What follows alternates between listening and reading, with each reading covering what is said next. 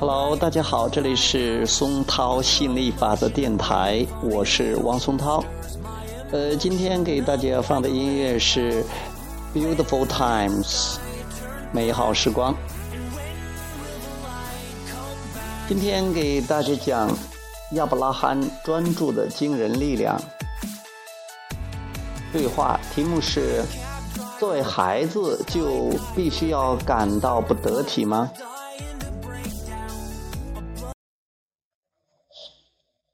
呃，有客人问，呃，早上好，非常感谢你们，Esther、Jerry 和亚伯拉罕。从我第一次听到你们的录音，至今已经有十个月了。从那时起，我的生活就开始改变了。我的问题是，在我的一生中，你们都在哪里？亚伯拉罕回答说：“在震动契约里啊，就在幕布的另一边，等待着幕布的拉开。”客人说：“我当然知道这个答案，因为我不停地听你们的录音。我真正的问题是，两个月前我们谈话时，我说我不想再来了。您说，哦。”那可太糟了！你别无选择。亚伯拉罕说：“记录员哪儿去了？”你是在复述复述啊？客人说：“是啊。”亚伯拉罕说：“这是我们的意思，你是对的。”客人说：“是的，是的。我在来这世界之前会说，我想来到我的生命中，来到这世界里。”与震动契合，创造精彩人生。但是，当我来到这里，如你所说，结局却经常是无法想象的逆境，使得我们忘掉了那些我们来之前就已知的、就已经知道的美好事物。所以，我亚伯拉罕说：“我们理解。”时常与人们进行这样的谈话，我们也总是很庆幸，因为当有人十分专注于这一想法时，也给了我们一个机会，用一种新的方法善事，用一种新的方法善术。在你来到你的有形身体之前，你不会这样说：“我将要去往一个物质、一个物质的时空，在那里我能找到在恶劣环境下生存的方式。”你热切地前往这个世界，你拥有极度的自信、确信能够立足的感觉。自信和渴望的感觉与恐惧的感觉是不同的。你很难在一个恐惧的处境中回忆起自信，或者在一个愤怒的处境中回忆起欢乐和激情。这是完全不同的震动。我们可以交谈很长时间，但却不会有任何进展，因为当你将整个世界视为艰苦的、艰难的、痛苦的、邪恶的、令人难受的、充满恶意的地方时，当你专注于这一切，你会听不进关于另一种可能性的任何话语。当然，你有很好的理由这么认为。我们不认为你会编造这一切，使自己变得痛苦。当我们一直等着告诉你，至少让你接受。当你决定来到这个有形世界时，你出于渴望的震动时所产生的真正价值。而你说：“行，我明白了，我那是确实充满渴望，我希望能降生到这个世界上来。但它为什么又改变了呢？”我们想告诉你，它改变是因为你的周围充满着这样一些人。他们已经忘掉了自己感觉事物的方式，他们总是运用外在的环境和外在的导向来引导他们做出决定。一两天前，Esther 打开电视，检查新房车上装的新装的卫星天线。他看到电视里一个心理医生正在给一个年轻人做治疗，那个过程非常残忍。S 只好关上了电视。治疗师逼着年轻人说出他的秘密。这是一个男孩，曾与另一个孩子发生了性关系。几年前，他就这件事向一台测谎测谎仪撒了谎。于是现在他就被逼着说出他的秘密。为什么他不承认他的罪过、他的失足？承认是一切的第一步。Esther 走了过去，直接把电视关上了。他想，有那么多的规则你必须遵守，有那么多的人在你没有按照他们的思路做事情的时候，就准备衡量你、评价你的行为行为的不恰当。很多人都与他们自己的幸福感觉相去甚远。Esther 希望自己能进入电视，拥抱一下那个男孩，对他说。不要听他们的，你不是一个坏孩子。他多想告诉那个孩子，他们并不理解真实的你。不要听他们的。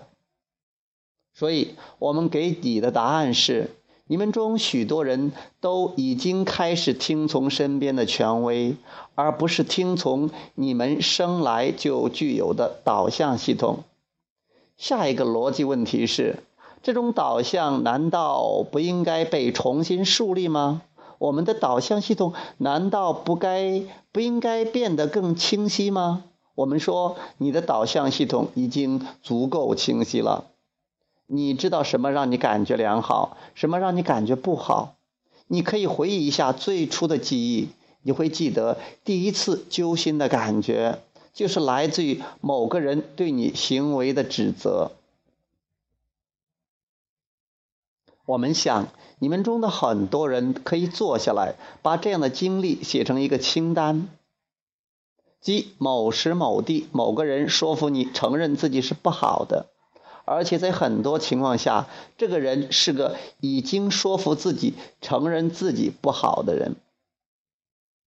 所以，我们想要说的是，你生来就有导向系统，但现在我们听到很多的。很多人说的却是：为什么我不能使用我与生俱来的导向？我们不希望你这么说，我们非常希望听到你说：我马上开始使用我的与生俱来的导向系统。接下来会将会发生的是，你会处在一个强大的位置，你提炼出所有的对比经历，向未来发射无数的愿望之箭。现在，当你逐渐开始契合，你们中的大多数人一般都会说：“先前我说的每一样可怕的东西，现在我都感到欣赏、感恩，因为他们令我明白怎么去渴望。现在我成了我渴望之物的接收者，正因为如此，我的生活变得更加富足了。”所以，我们希望和你进行的谈话。不是关于这套理论是对的，是错的。我们希望和你进行的谈话是：在我的此时此刻，我怎样能缩小球与应中间的距离？我能信任这条自然界的法则吗？我怎么样能清楚地意识到我的振动行为，以使我所希望的幸福到来？当你达到这一境界时，那些热切的希望就会回来，这就是人之初所能感受到的东西。看看他们吧，杰瑞和艾斯特一两天前曾去过一家位于俄勒冈州的赛百味三明治店。艾斯特正在排队点餐，杰瑞在店里的一个小隔间坐了下来。看着艾斯特排队，同时也观察着排在艾斯特前面的一家人。这家人有父亲、母亲和一个看上去大约四岁的女儿。小姑娘感受到了杰瑞对她的欣赏，于是转过头来冲着他微笑。杰瑞也冲她微笑。然后，小姑娘偷偷躲到柜台后面看着他。杰瑞就用帽子遮住自己，他又躲了起来。于是他藏到桌子后面。接着他学起了猫叫，于是他学起了狗叫。他的父亲、他的父母买好了三明治，正准备离开。正当他父父母朝别处望去时，小小女孩冲了上来。杰瑞。还没来得及站起来，他一下子抱住了他的肩膀，把脑袋靠在了上面，给了他一个拥抱，然后跑开了。艾斯特说：“他还处在知道什么是幸福的阶段。他与真实的他有着震动的契合，他认出了与他相同的震动。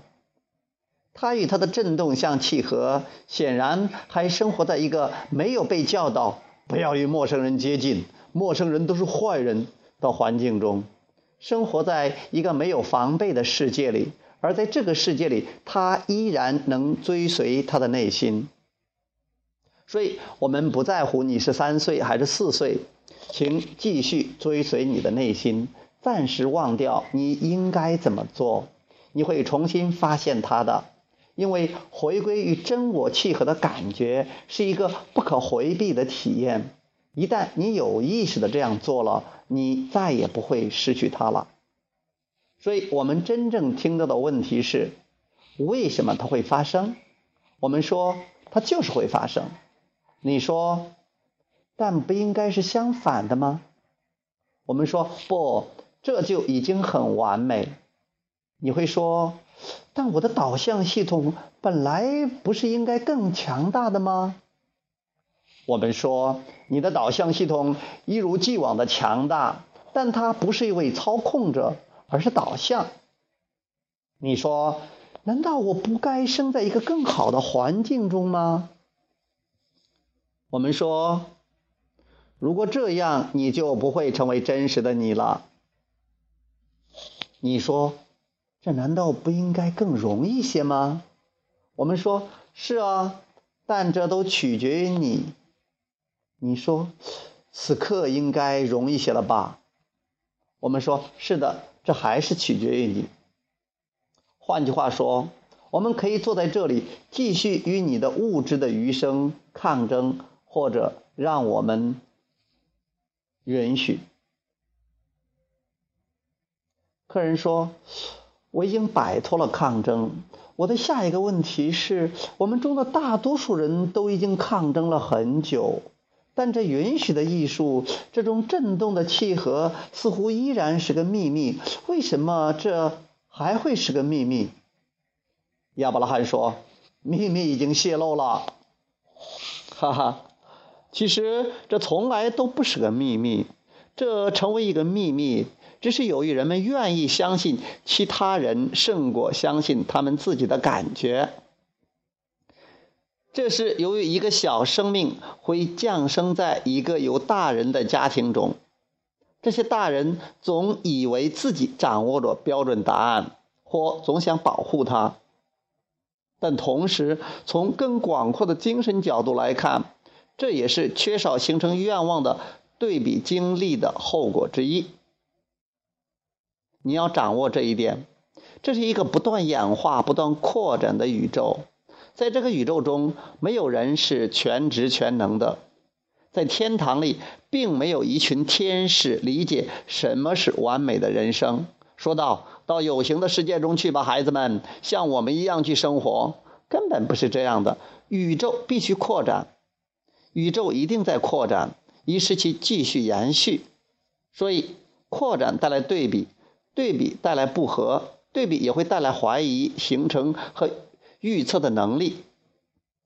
举个例子，假如你是一名厨师，如果你处在一个物资储备丰富的厨房中，你会比处在一一间只有三种调味品的厨房中更高兴。其实，厨房储备丰富。并不意味着你要把所有的东西都加入到你做的馅饼中，但这确实会给你很多不同的选择。这就是为什么我们要预预知保持和谐。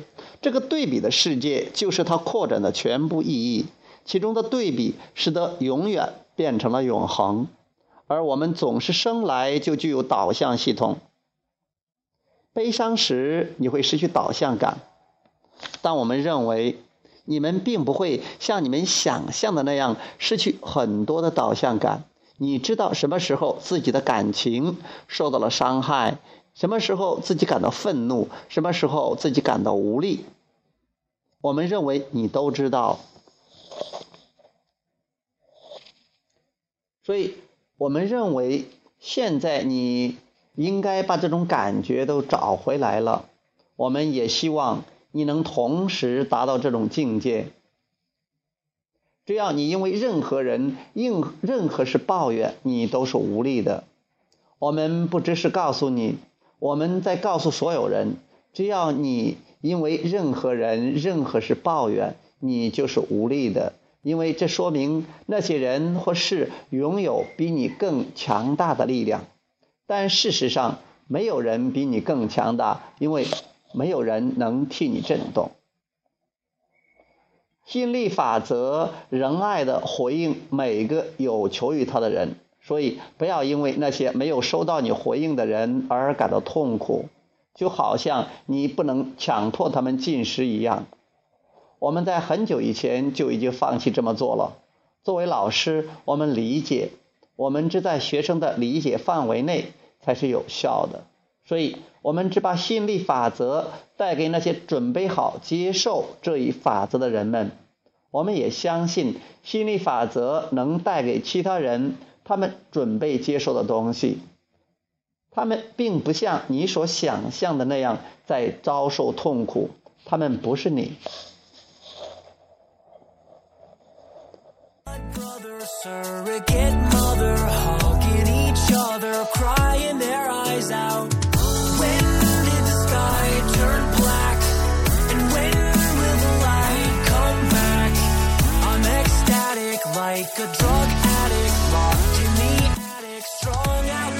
bound.